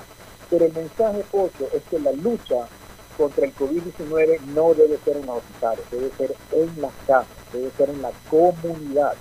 Debemos de, debemos de, tener, de que los pacientes sepan cuando hay esta sintomatología, de que se informen, de que, de que no se automediquen, de que buscan, buscan una atención prematura. Por eso es que obviamente tú ves que lo que se está armando en Guayaquil, obviamente con la alcaldesa, estos, estos diferentes sitios en el centro de convenciones, que se están poniendo carpas, que se está visitando la brigada permanentemente. Esa es la manera como tú debes de actuar para que la gente concientice la sintomatología del virus, de que no pierda tiempo tomando agüitas y poniéndose pañitos, sencillamente que busque la atención médica. Si hay la sospecha, empezar con el tratamiento, por más experimental o espírico o no comprobado que hay, porque en algo definitivamente ha ayudado, múltiples pacientes que tú le das el tratamiento con hidróxido, con acitro, mejoran en, los próximos días. Y al tú disminuir esto en la comunidad, que es la batalla, de esta otra manera vamos a disminuir el chance. Lo otro es hacer la mayor cantidad de pruebas de anticuerpos y de rastreo, pues. De que tú saber de que vas a una comunidad, vas a la Valeria Estacio, vas a Monte Sinaí, vas a Mapacine, vas al suburbio, ¿sabes qué? Empecemos a hacer a 50 mil, a 100 mil personas. Entonces tú ves en un brote, en una zona, y esas personas que están contaminadas. Hay muchas que ya probablemente tendrán anticuerpos en, en buena hora, pero las que no las tengan, tienen que aislarte más. Tienes que dar prevención, tienes que dar, tienes que hacer masivamente. Mira que yo comenté lo de los, mensajes y tú ves que ya estamos recibiendo por SMS los mensajes que no salgan, de que se aíslan, lavado de manos. O sea, tiene que haber una, una decisión masiva, agresiva, por radio, por teléfono, por, por, celulares, por, por televisión, para que la gente sepa y sepa consciente de lo que está pasando. Y tener una alerta prematuro en caso de lo que sea. Y antes de terminar, Pocho, eh, quisiera que por favor la gente concientice lo que es la enfermedad, sepa que esto es algo letal, de que si tú tienes las precauciones del caso, de usar la mascarilla, no salir si no es requerido, distanciamiento de por lo menos metro y medio, dos metros lo ideal, lavarse las manos permanentemente, efectivamente vamos a combatir y le vamos a ganar la batalla al coronavirus. Otro punto, si muchas gracias, muy muchas gracias Rafael. Muchas gracias Rafael por tu tiempo y por sobre todo tus criterios muy valiosos que seguramente han nutrido mucho a los científicos, a nuestros oyentes. Un abrazo Rafael, suerte. Gracias Pocho, un abrazo, buen día. Chao. Muy bien, Rafael Caputio Yague, una conversación bastante amplia, pero muy nutritiva en los científicos para conocer mucho más de esta enfermedad. Y lo que dijo al final es lo que nosotros hemos venido batallando cinco semanas, Fernando.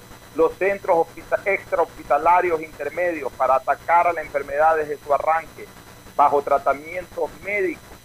La enfermedad tiene que tener como primera trinchera de lucha la casa o estos centros extrahospitalarios asistenciales para no congestionar las clínicas, para que se den cuenta que lo que nosotros hemos venido diciendo durante varias semanas siempre tuvo fundamento científico. Como tiene fundamento científico lo que estamos diciendo, para esa lucha en la casa necesitamos que las boticas, farmacias estén suficientemente estoqueadas de medicamentos. Porque ¿cómo va a luchar la gente en la casa ante cualquier aparición de síntomas de la enfermedad? Cuando el médico les diga, tómelo de aquí o tómelo de allá, y ese por aquí o ese por allá no existe en ninguna, en ninguna farmacia o en ninguna botica de la ciudad. Entonces, lo que aquí estamos orientando lo que aquí estamos asesorando es lo que ratifican fundamentadamente los médicos, Fernando. Ah, así es, Pocho. Y en cuanto a la vacuna, a mí me preocupa es la producción en sí. No sé si está en septiembre o como dice Rafael Caputi, se demore más. Pero si es un laboratorio el que está haciendo esto, esto no es una producción para un país, esto es una producción por una pandemia mundial. O sea, la demanda que va a ser, que va a tener, va a ser tan exagerada que ojalá encuentren la manera de que este laboratorio comparta con otros su producción, ¿no? Porque si no, imagínate cómo sería el comportamiento de el abastecimiento a la vacuna, quedaríamos prácticamente eh, en las mismas. O sea, asumo que esa vacuna no va a ser propiedad de nadie, sino que va a ser una vacuna universal. Así esperamos, Fernando. Nos vamos con contacto internacional, intercontinental. La doctora Yana Vargas Centanaro, desde uno de los hospitales de Madrid, luchando cara a cara contra el COVID allá en, en el gran país europeo, la madre patria, como siempre la señalamos a España, nos informa cómo en este momento se está comportando la colectividad y cómo se está comportando también la enfermedad. Adelante, Yana, buenas tardes. Allá en España, todavía temprano acá en el Ecuador. Adelante. ¿Qué tal? Soy Yana Vargas Centanaro del Hospital Clínico San Carlos de Neumología. Estamos en Madrid, pues realmente ahora con más de 40 días de cuarentena estamos muchísimo mejor. Eh, las urgencias están mucho mejor, las unidades de cuidados intensivos también pues realmente eh, están un poco mejor. Es cierto que los pacientes que han sido ingresados a unidades de cuidados intensivos pues eh, muchos de ellos tienen una estancia prolongada y, es o sea, un síndrome de estrés respiratorio pues que tiene alta mortalidad cuando están en cuidados intensivos. Y cara a nosotros a las plantas de neumología, de medicina interna, de infecciosas, pues en el hospital pues se está ya reduciendo plantas y está todo mejor. ¿Qué pasa? Todo eso ha sido gracias al confinamiento. Ha sido gracias a todos y cada una de las personas que se han quedado en cuarentena y han hecho que, por así decirlo, se aplane la curva de contagios. Ahora mismo sabemos que hemos ganado el coronavirus. No, no lo sabemos. Por eso hay que ser prudentes y tener paciencia. Lo que sabemos es que ahora mismo no vamos a tener tantos contagios a la vez. Hemos utilizado fármacos que han sido eh, efectivos. Los fármacos son los mismos que hemos ido utilizando, tanto la hidroxicloroquina como los antirretrovirales, como eh, los anticuerpos monoclonales, pero todos estos fármacos todavía ninguno eh, tiene eh, un claro ensayo clínico, o sea, se están todos los días pues se están metiendo datos, investigando, pero no hay ni siquiera un claro ensayo. Entonces, realmente también se está utilizando el suero hiperinmune, o sea, se está utilizando todo, pero el perfil del paciente es diferente en, en cada caso. Es decir, que a día de hoy eh, hay casos que suelen ser graves en pacientes sin antecedentes y en otros suelen ser leves con antecedentes. O sea que realmente a día de hoy eh, algo básico de estudio epidemiológico no está hecho porque es reciente, es una pandemia que recién hemos pasado una primera fase aguda aquí en España, pero también nos quedan más fases agudas. No sabemos si conforme vaya saliendo la gente de manera progresiva se va a repetir esto. Entonces, eh, nosotros tenemos mucha esperanza, es verdad que hemos sido el sistema sanitario que más contagiados hemos tenido por parte del personal, es cierto, y, pero sin embargo eh, estamos contentos de poder haber aplanado la curva, pero eh, hay que seguir trabajando y más que nada hay que seguir animando a la gente que el confinamiento ha sido efectivo, pero porque han estado confinados. Entonces ahora que salgan los niños aquí es bueno, pero tienen que seguir siendo con las mismas medidas. Que luego la gente salga a correr también, pero con las mismas medidas. ¿Hasta cuándo va a durar esto? Pues probablemente hasta que merme el virus. No, eso no lo tenemos claro. Esperamos una segunda oleada. Es la primera vez que estamos ante esa pandemia y todos somos primeros espectadores. Por ende, no podemos elucubrar eh, porque nos estamos jugando vidas. Entonces, lo más importante, y es, cierto que aunque soy eh, médico, no les puedo decir cosas que no conozco. Entonces, no sé cómo va a funcionar el virus en un futuro. Pero lo que sí sé es lo que ha funcionado y ha sido el confinamiento. Entonces hay que hacerlo de manera progresiva. Y animo a la gente que sé que sus circunstancias son diferentes y diversas, pero básicamente el lavado de manos, la distancia social, yo sé que estamos muy acostumbrados a hacer eh, todo juntos siempre, pero ahora mismo es una, una época excepcional y que hay esperanza y que el coronavirus lo vamos a vencer, pero que ahora mismo no podemos cantar victoria, lo haremos en un futuro. Nosotros aquí, desde el hospital, tenemos eh, menos pacientes en urgencias, tenemos menos pacientes en la UCI, pero estamos preparados por si tenemos una segunda oleada. Y eso no solo depende eh, del clima, no solo depende eh, del hospital si está preparado, también depende de seguir con las medidas. Y eso es lo más importante. Poco a poco se, se tiene que ir quitando medidas, pero no todo en un solo día. Realmente estoy muy orgullosa de los ecuatorianos eh, porque son momentos difíciles y es cuando eh, mucha gente está, está ayudándose entre ellos y eso está muy bien. Son momentos difíciles que mundialmente están afectándonos a todos y tengan la esperanza que vamos a superarlo, ya sea en el campo de batalla, que es el nuestro, en los hospitales, o el suyo, que es en casa, batallando por no salir a la calle y batallando también por cuidar de los que tienen cerca. Un saludo y hablamos. A la pausa y retornamos ya para el cierre con Alcides y con Fernando Flores Marín Pertón. El siguiente es un espacio publicitario apto para todo público.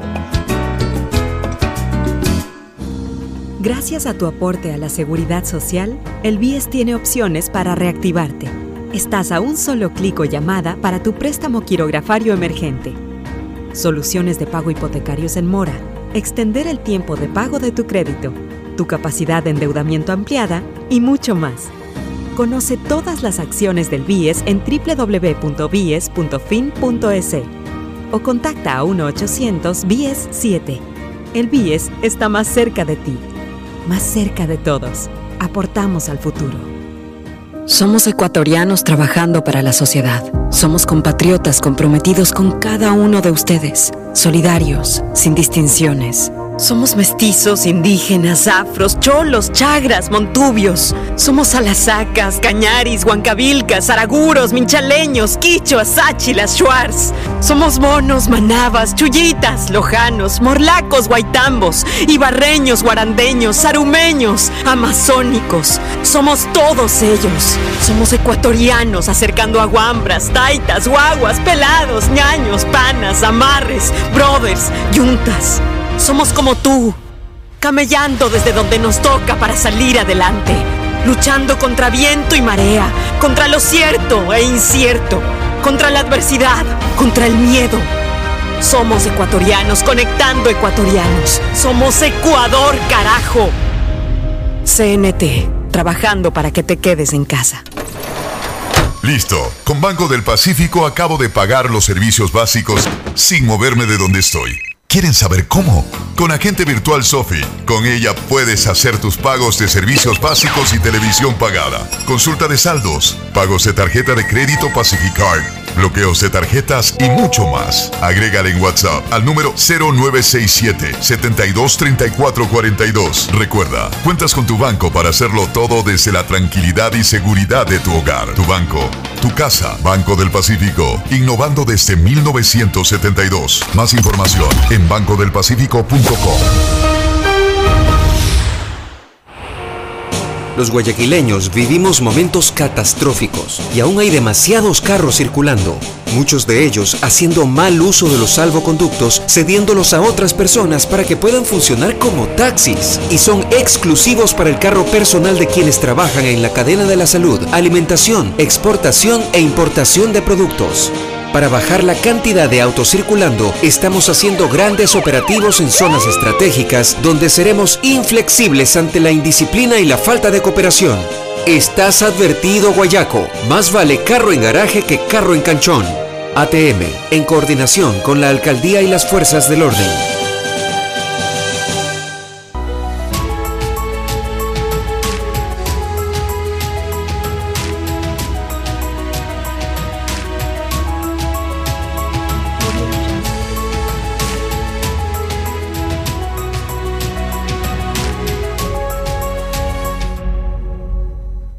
Hoy, tener una ciudad limpia es mucho más que sacar la basura a tiempo.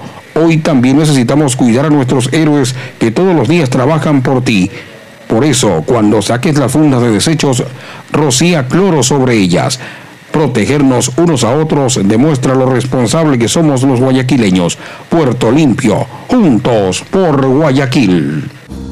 Gracias a tu aporte a la seguridad social, el BIES tiene opciones para reactivarte. Estás a un solo clic o llamada para tu préstamo quirografario emergente. Soluciones de pago hipotecarios en mora, extender el tiempo de pago de tu crédito, tu capacidad de endeudamiento ampliada y mucho más. Conoce todas las acciones del BIES en www.bies.fin.es o contacta a 1-800-BIES 7. El BIES está más cerca de ti, más cerca de todos. Aportamos al futuro. Hola, soy Verónica. Sufro de desconfianza digital. Me da pánico poner mis datos en aplicaciones, páginas web. No sé qué hacer. Si eres de los que no confía en métodos de pago modernos, tranquilo. En CNT te ayudamos a superarlo. Registra tu tarjeta de crédito o cuenta bancaria llamando al 1-800-100-100 o al asterisco 611. O usa el botón de pagos web, pagarmisfacturas.cnt.gov.es y paga automáticamente tus servicios CNT mes a mes. Confía en nosotros. CNT. Conectémonos más. En este tiempo, en donde la seguridad y la salud es lo más importante, utiliza Banca Móvil del Banco del Pacífico desde tu casa y realiza consulta de saldos y movimientos de cuentas y tarjeta Pacificard. Consultas de cupo disponible en tu tarjeta Pacificard. Transferencia de dinero a bancos locales. Recargas de tiempo aire. Pagos de servicios básicos. Matriculación vehicular y tarjetas de crédito. Descárgala en Apple Store o Google Play.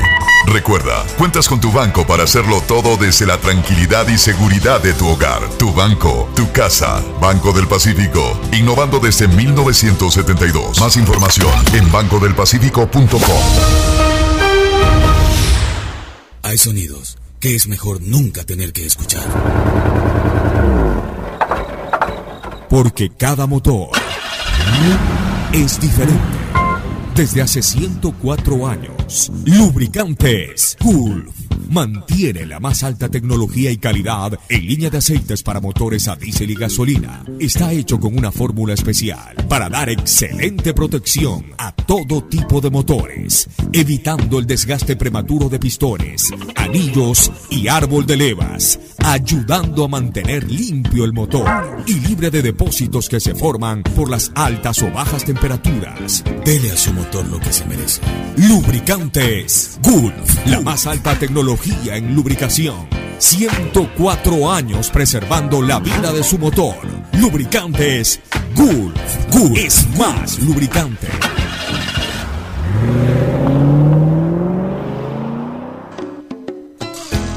Fin espacio publicitario.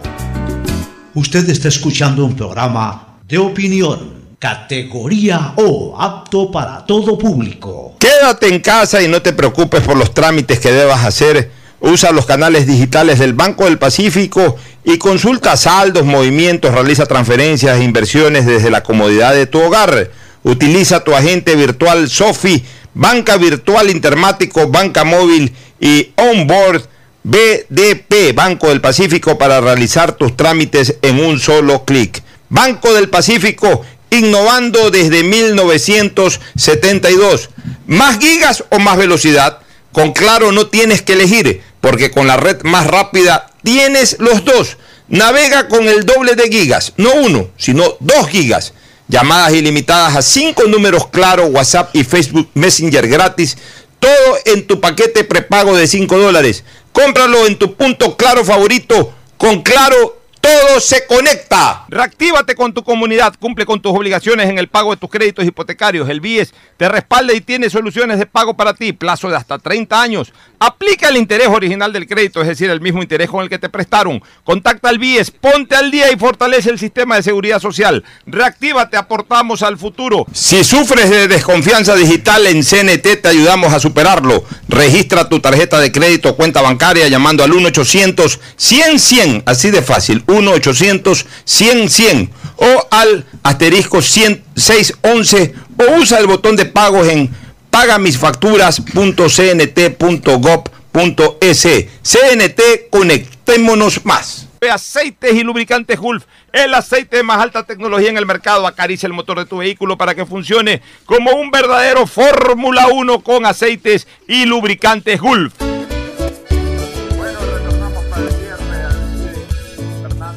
Millones 100 mil casos ya hay en el mundo. 3 millones 100 mil casos, 213 mil 707 muertos.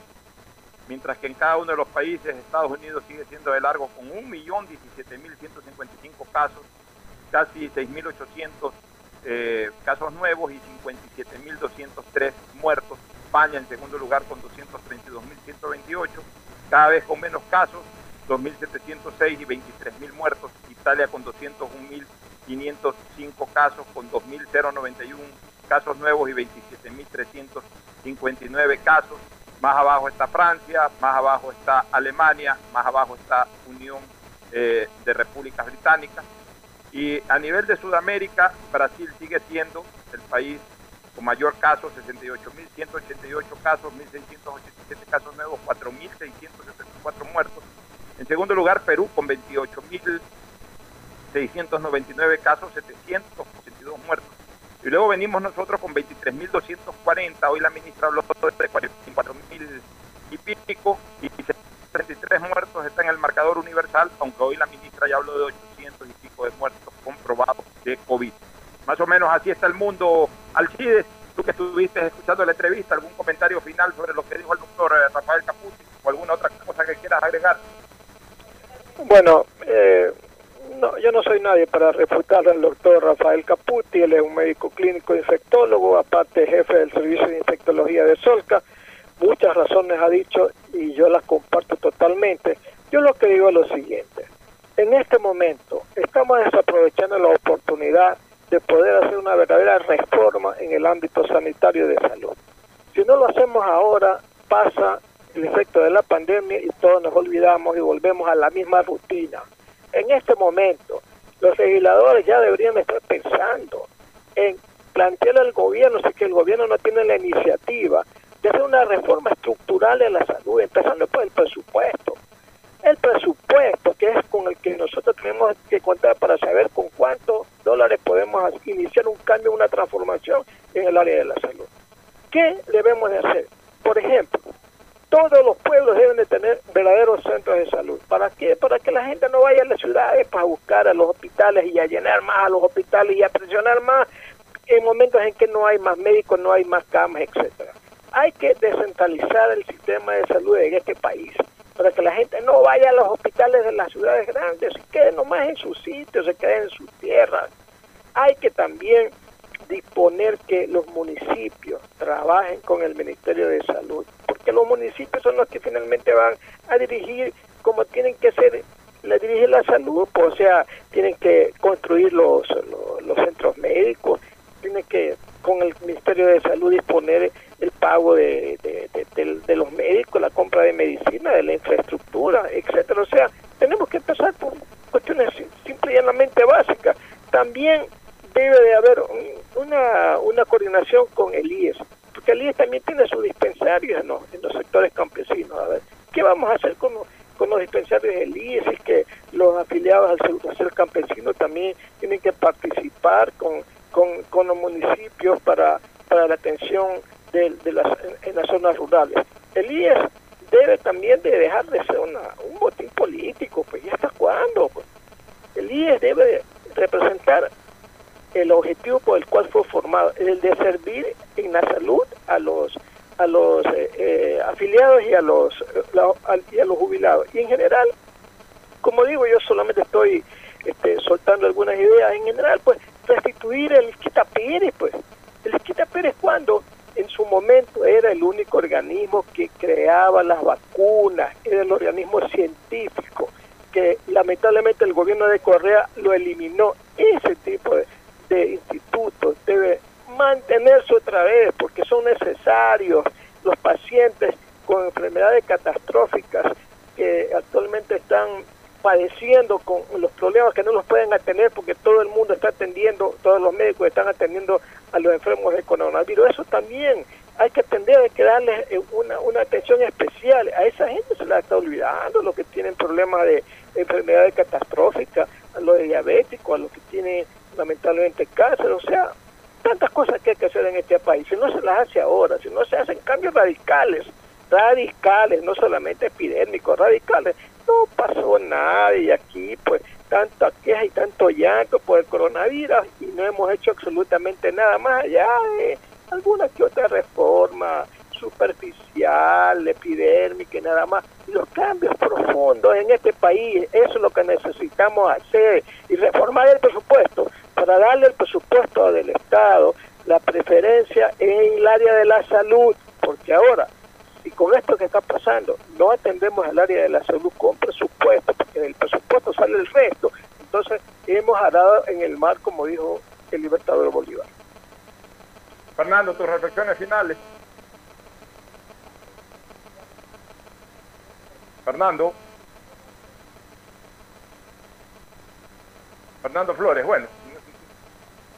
Eh, no, no está Fernando Flores, bueno, cerramos entonces con la recomendación de siempre. Sí, a ver, Fernando, tus recomendaciones finales. Sí, que se había cortado la llamada, Pocho. Sí, bueno, como, todos los- como les repito todos los días, permanezcan en sus hogares. Escucharon al doctor Caputi, lo mejor es permanecer en los hogares, cuidarnos, protegernos. Por alguna emergencia alguien tiene que salir, mantengan la distancia social. Metro y medio, dos metros es la distancia ideal entre una persona y otra. Ir protegidos con mascarillas. Cuidémonos, cuidemos a nuestras familias. Cuidarse uno es cuidar a la familia, porque uno llega a su hogar a estar con su familia. Entonces cuidémonos todos, luchemos todos, estamos avanzando, estamos ganando la pelea, pero falta mucho todavía. Unidos vamos a vencer. Quiere estar 15 días más encerrados en la casa y no una eternidad encerrados en la tumba. Un abrazo, buenas tardes. Este fue un espacio contratado. Radio Atalaya